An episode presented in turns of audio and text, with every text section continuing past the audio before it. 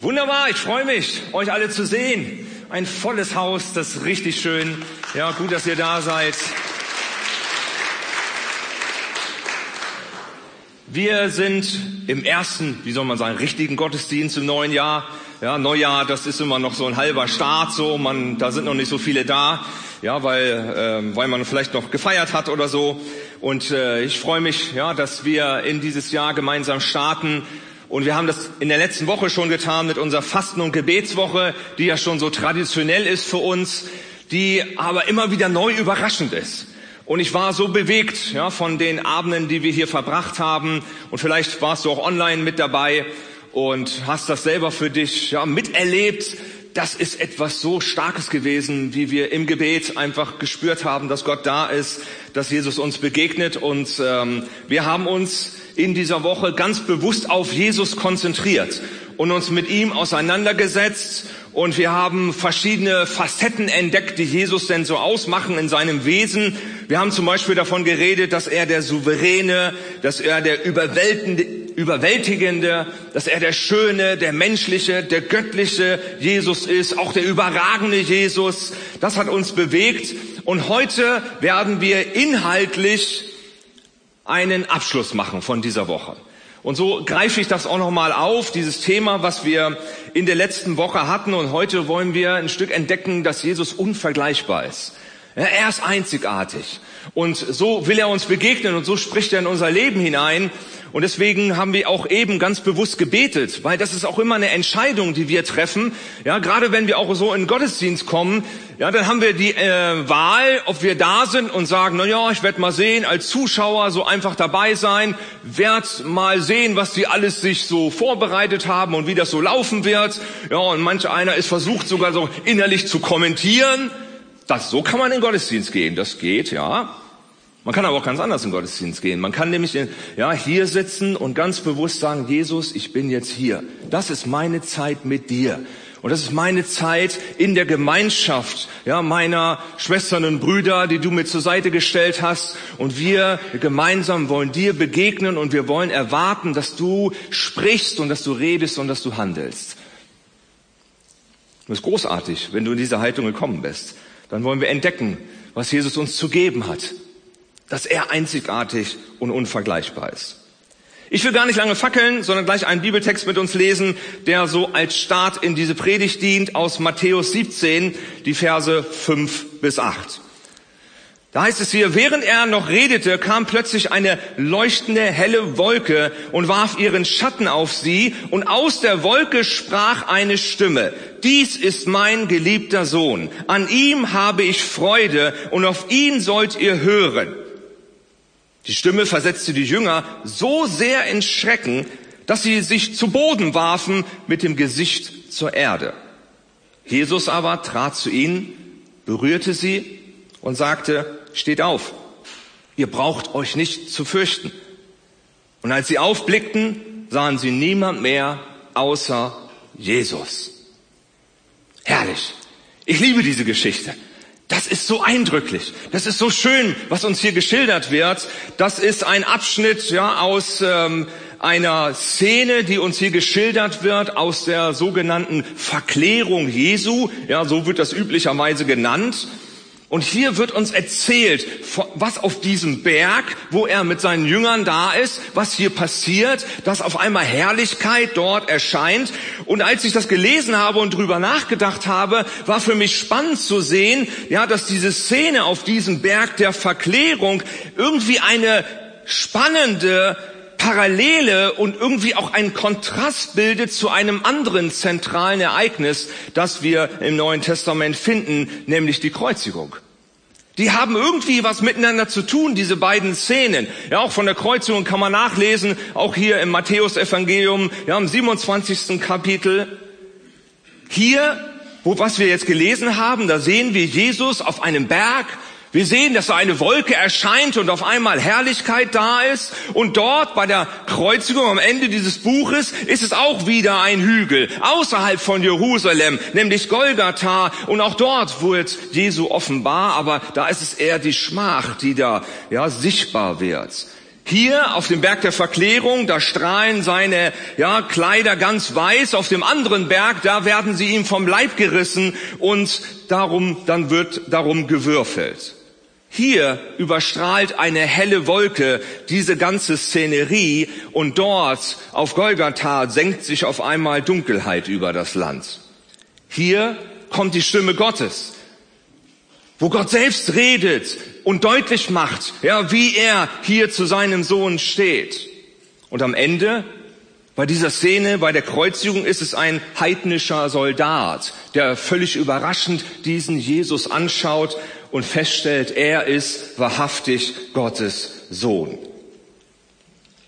Diese beiden Ereignisse, ja, die uns hier geschildert werden im Matthäusevangelium, tragen etwas in sich, wo ich empfinde, das muss eigentlich Seite an Seite irgendwie betrachtet werden, weil es miteinander zu tun hat, weil es miteinander verbunden ist. Kreuz und Herrlichkeit. Beides ist hier zu sehen. Man könnte sagen, hier wird das Lachen und die Tränen Gottes zusammengebracht. Und in dieser Art und Weise begegnet uns Jesus auch in diesem Spannungsfeld, was hier dann schon deutlich wird. Und das ist einzigartig, das ist unvergleichbar. Gott begegnet uns mit Liebe, Gott begegnet uns mit Herrlichkeit und diesem tiefen Wunsch und der Entschlossenheit zur Wiederherstellung. Und diese Offenbarung Gottes, die kann eigentlich nichts anderes tun, als uns in Staunen zu versetzen und uns dahin zu bringen, dass wir eben auf diesen Jesus schauen und über ihn staunen, was er dort getan hat am Kreuz von Golgatha und dass wir merken, hey, das ist unvergleichbar. Und deshalb stehen die Jünger nun da, sind so erschrocken, dass sie sich zu Boden werfen. So wird es uns hier geschildert. Und dann ist dieser schöne Ausdruck da und dann heben sie ihren Blick und sie sehen nur noch Jesus.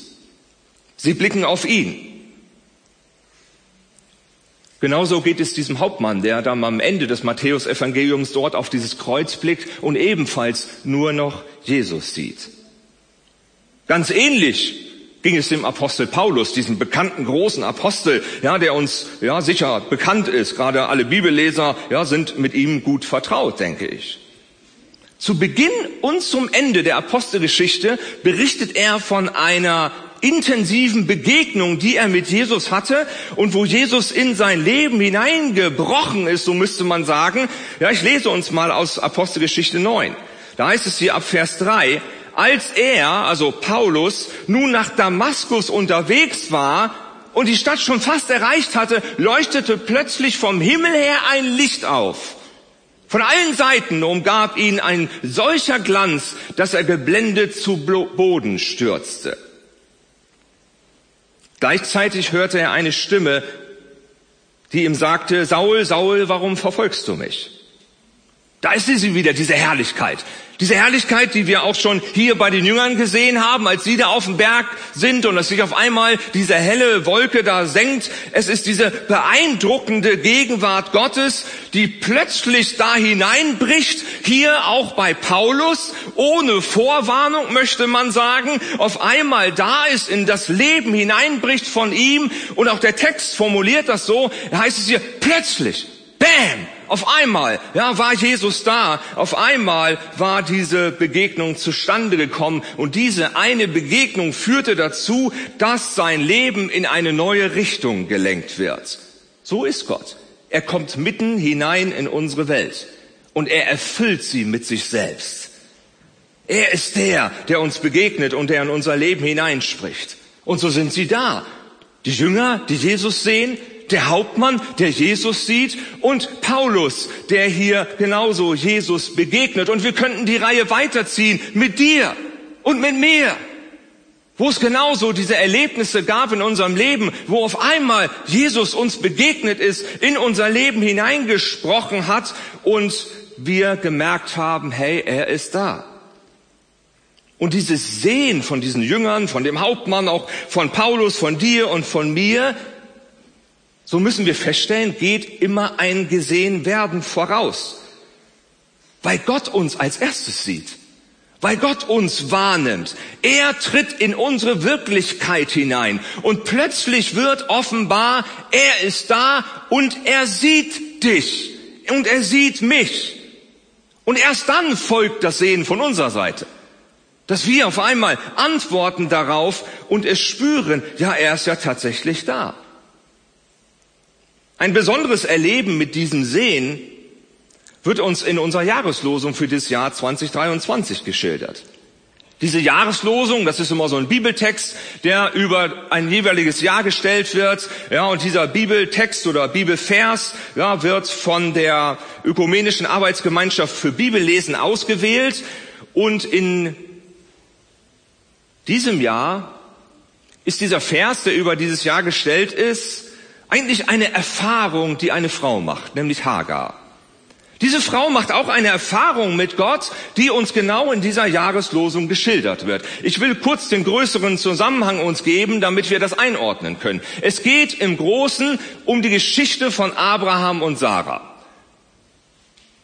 Und es geht darum, dass dieses Paar keine Kinder bekommen hat und deswegen verzweifelt war. Und dann haben sie irgendwie eine Lösung gesucht und dann hat die Frau vorgeschlagen, die Sarah, dem Abraham, sagt, Mensch, nimm doch die Hagar zur Nebenfrau, zeugt mit ihrem Kind, ja, dann ist das wie mein Kind und dann haben wir irgendwie wenigstens die Sache noch gerettet. Alleine wenn man diese kurze Zusammenfassung hört, merkt man schon, hm, da gibt's Probleme. Ja, das geht nicht so ganz glimpflich ab. Das wird für Schwierigkeiten sorgen und genau so war es auch. Es zu, kam zu großen Spannungen, es kam zu großen Schwierigkeiten, so dass Hagar am Ende nicht anders wusste, als abzuhauen, zu fliehen, in die Wüste zu gehen. So wird uns hier geschildert. Und hier, wo sie dann auf der Reise ist, auf der Flucht ist, begegnet ihr auf einmal ein Engel Gottes. Wir lesen davon im 1. Mose 16, Vers 6 und Vers 7 lese ich uns mal. Da heißt es, in der folgenden Zeit behandelte Sarai Hagar so schlecht, dass sie davonlief. Der Engel des Herrn fand sie an einer Wasserstelle in der Wüste auf dem Weg nach Schur. Da ist diese Frau also aus ihrer Verzweiflung heraus ja, weggelaufen und befindet sich nun in der Wüste und nun hat sie diese Begegnung mit diesem Engel. Und dann lesen wir im 13. Vers und 14. Vers ihre Reaktion auf das, was dann hier geschieht. Da heißt es hier, da rief Hager aus, ich bin tatsächlich dem begegnet, der mich sieht. Darum nannte sie den Herrn, der mit ihr gesprochen hatte, du bist der Gott, der mich sieht. Der Brunnen an dieser Stelle erhielt den Namen Brunnen des Lebendigen, der mich sieht. Hier wird es gleich dreimal betont, ja, und dreimal deutlich gemacht. Ja, hier ist der Gott, der mich sieht. Da ist diese Hagar in der Wüste und diese Wüste ist ein Ort der Verlassenheit, eigentlich eine lebensfeindliche äh, Landschaft. Und ausgerechnet an diesem Ort begegnet Gott der Hagar durch einen Engel. Und diese Begegnung hat irgendwie etwas Außergewöhnliches, etwas Einzigartiges, auch in dieser ja, Begebenheit, die auf einmal hier passiert. Wenn man nämlich genau hinschaut, dann stellt man fest, dass diese Frau Hagar der erste Mensch ist, den einem Engel Gottes in der Bibel erscheint. Und dieser Bote Gottes, der da kommt, spricht sie auch noch persönlich an. Geht also richtig auf sie ein. Und diese Hagar ist die erste Frau in der Bibel, die eine göttliche Verheißung für ein Kind zugesprochen bekommt, wie später dann andere große Frauen in der Bibel, wie zum Beispiel Hannah oder Elisabeth oder Maria, die Mutter von Jesus. Und dazu kommt noch, dass diese Hagar gar keine Israelitin war, sondern eine Ägypterin. Und Gott spricht zu ihr und gibt ihr die Verheißung, dass aus ihr ein ganzes Volk hervorgehen wird. Und die Hagar ist der erste Mensch in der Bibel, der Gott einen Namen gibt. Und das ist ziemlich ungewöhnlich, denn es ist nicht Adam oder Abraham oder Mose, nein, es ist eine Ägypterin, die Gott einen Namen gibt. Man könnte fast sagen, das ist die erste Theologin der Bibel, ja, die hier also etwas zum Ausdruck bringt, ja, wie Gott uns denn begegnet. Ich finde das schon sehr außergewöhnlich und sehr bemerkenswert, dass wir feststellen, dass an bestimmten Knackpunkten in der Bibel immer Frauen eine Rolle spielen. Hm. Gott scheint Frauen irgendwie zu mögen. Und dann ist da dieser Engel. Von Boten Gottes, ja, die auch Gesandte Gottes genannt werden, berichtet die Bibel eine ganze Menge. Im Alten Testament kommen sie rund 120 Mal vor, im Neuen Testament etwa 175 Mal. Und diese Engel, so müsste man eigentlich sagen, versinnbildlichen die Gegenwart Gottes. Gott, ja, ist da. Gott ist präsent. Ja, Gott begegnet Menschen und auch da wird etwas, ja, deutlich von der Zuwendung Gottes zu uns. Und genau das ist es, was Hagar ja erlebt. Sie erlebt, dass Gott ihr zugewandt ist. Und darauf antwortet sie dann, indem sie Gott diesem Namen gibt, von dem wir gelesen hat, haben, wo sie sagt, du bist der Gott, der mich sieht. Was für ein Name. Was für ein Name. Man könnte sagen, was für ein Statement, was hier gemacht wird. Was hier zum Ausdruck kommt. Was für eine Erkenntnis. Und dann ist es hier eine Sklavin, ja, die hier diesen Namen Gott zuspricht. Und gerade wenn man weiß, welche Bedeutung Namen im alten Orient hatten, ist das bezeichnend, weil Namen war noch immer eine Beschreibung, ja, eine Kennzeichnung von dem Handeln der jeweiligen Person. Gott wird also in seinem Handeln beschrieben. Wie, ja, wie ist er eigentlich drauf? Er ist der Gott, der mich sieht. Und gerade dieses Handeln an Hagar, was sie ja erlebt hat hier, verändert sie. Verändert sie in ihrer Haltung, in ihrem tiefsten Inneren. Man könnte sagen, es ist so ähnlich wie das, was auch Paulus dann viel später erlebt, dass er auf einmal eine Begegnung hat mit diesem Jesus und dass sein Leben total umkrempelt. Und er auf einmal in seiner ganzen Haltung transformiert und erneuert wird. Wo Gott in unser Leben kommt mit Offenbarung, da wird unser Leben auf eine tiefe Art und Weise verändert. Und selbst wenn sich noch nicht mal die Äußerlichkeiten verändern, dann ist doch im Inneren was passiert. Die Haltung hat sich verändert. Die Ausrichtung des Lebens verändert sich vollkommen. Es ist der Gott, der Hagar sieht und der sie verändert. Der Gott, der sieht. Es lohnt sich da noch mal ein bisschen stehen zu bleiben bei diesem Namen, dem Gott hier gegeben wird. In den Versen vorher wird Gott anders bezeichnet. Da lesen wir von Adonai. Ja, das ist eine übliche Bezeichnung für Gott im Alten Testament. Aber hier, als Hagar nun diesen Namen ausspricht, sagt sie, du bist El Roy. Du bist die Gottheit des Hinsehens.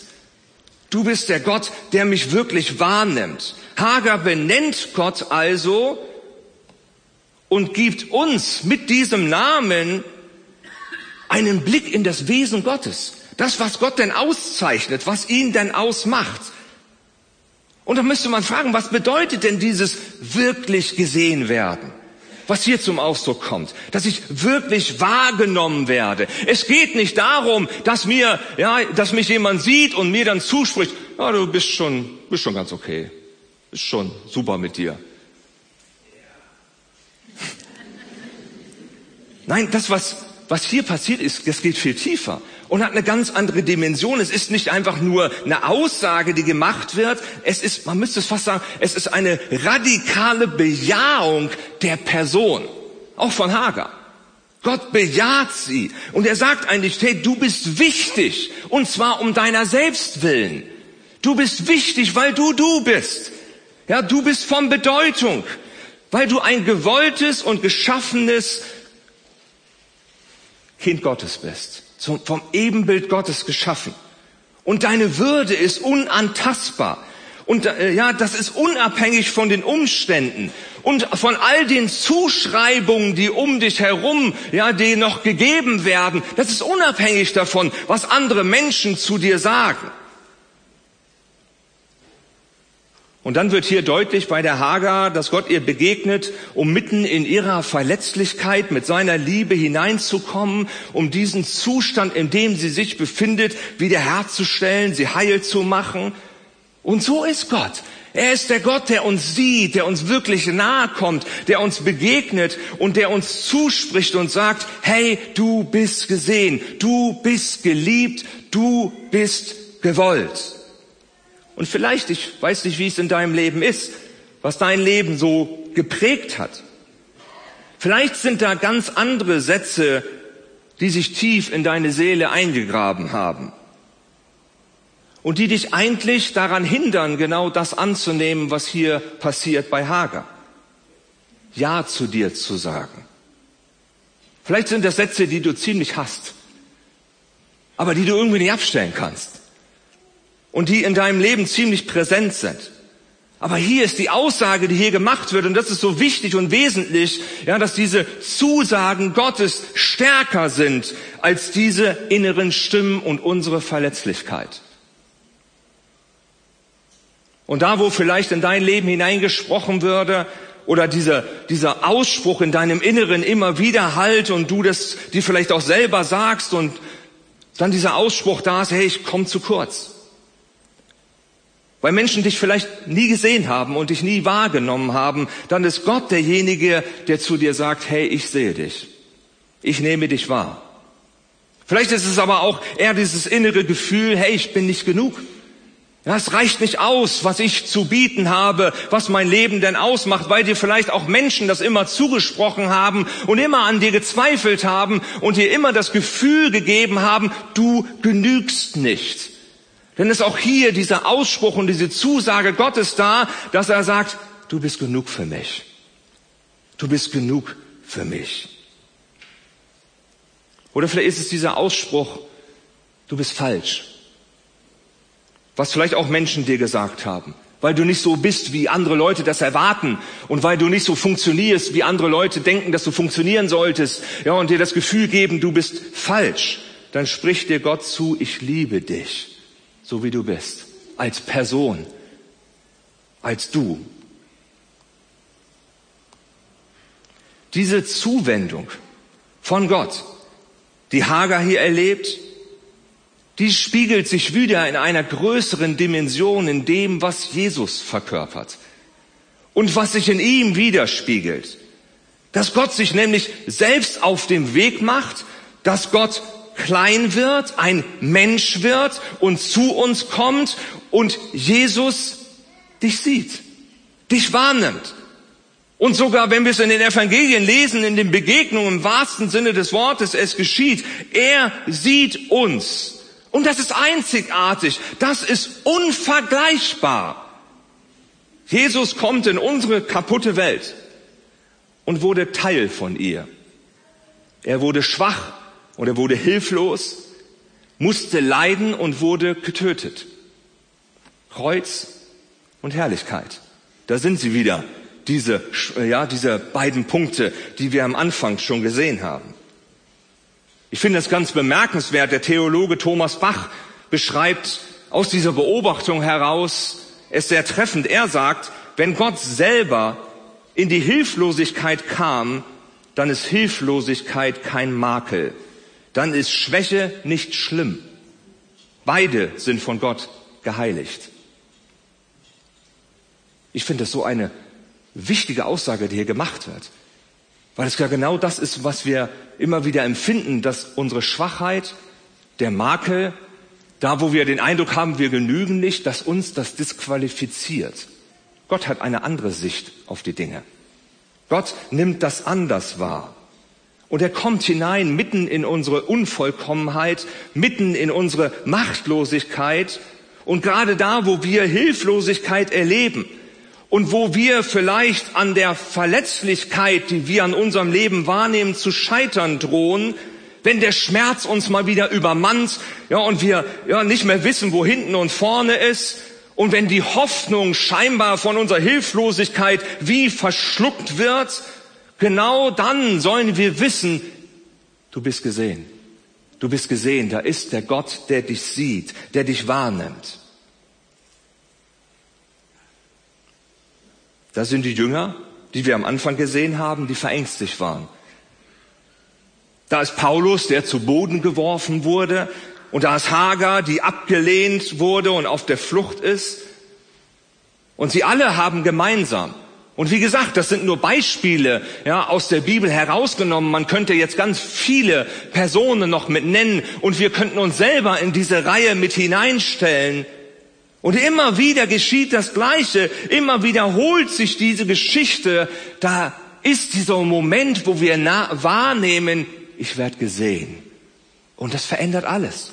Auf einmal beginne ich selbst zu sehen und wahrzunehmen, mit wem ich es denn eigentlich zu tun habe. Hier geht es um unser Gottesbild. Hier geht es um unsere Wahrnehmung. Hier geht es um ein inneres Empfangen. Und wenn ich mir eines wünschen dürfte für dieses Jahr, für dich, dann würde ich mir wünschen, dass wir heil werden in unserem Gottesbild. Und dass wir diese ganze Dimension von Gottes Gnade, von Gottes Güte, von Gottes Zugewandtheit zu uns wieder neu begreifen und neu entdecken. Ich bin der Gott, der dich sieht, sagt Gott zu uns. Und mich berührt es dann, wenn diese Jahreslosung so exemplarisch sichtbar wird durch Jesus und wir dann in Lukas 7, Vers 13 diesen schönen Satz lesen. Ich lese ihn uns mal vor. Als der Herr, und damit ist hier Jesus natürlich gemeint, als der Herr die Frau sah, ergriff ihn tiefes Mitgefühl. Er sah sie und das machte etwas mit ihm. Das ist unser Gott. Er ist bewegt. Ja, und das qualifiziert sein Sehen. Das qualifiziert seinen Blick. Mich berührt dieser Satz, weil es betreff, ja, sehr treffend beschreibt, was dieses Sehen von Gott bedeutet. Er ist einzigartig. Er ist unvergleichbar. Und ich wünsche dir und mir, und ich will eigentlich diese Aufforderung an uns geben, hey, leb in diesem Jahr aus der Zuwendung Gottes heraus. Und stell dich auf plötzliche Begegnungen mit Jesus ein. Ich wünsche uns solche Begegnungen, ja, wie wir jetzt hier gelesen haben in diesen Beispielen, ja, dass auf einmal plötzlich war er da. Und das veränderte alles. Hey, und schäm dich nicht für deine Schwachheit, sondern sei dir bewusst, dass Gott hier zuspricht und sagt, ich sehe dich. So wie Jesus es hier uns zeigt, als er sie sah, ergriff ihn tiefes Mitgefühl. Diese gleiche Zuwendung soll dir zuteil werden. Ich möchte mit uns beten.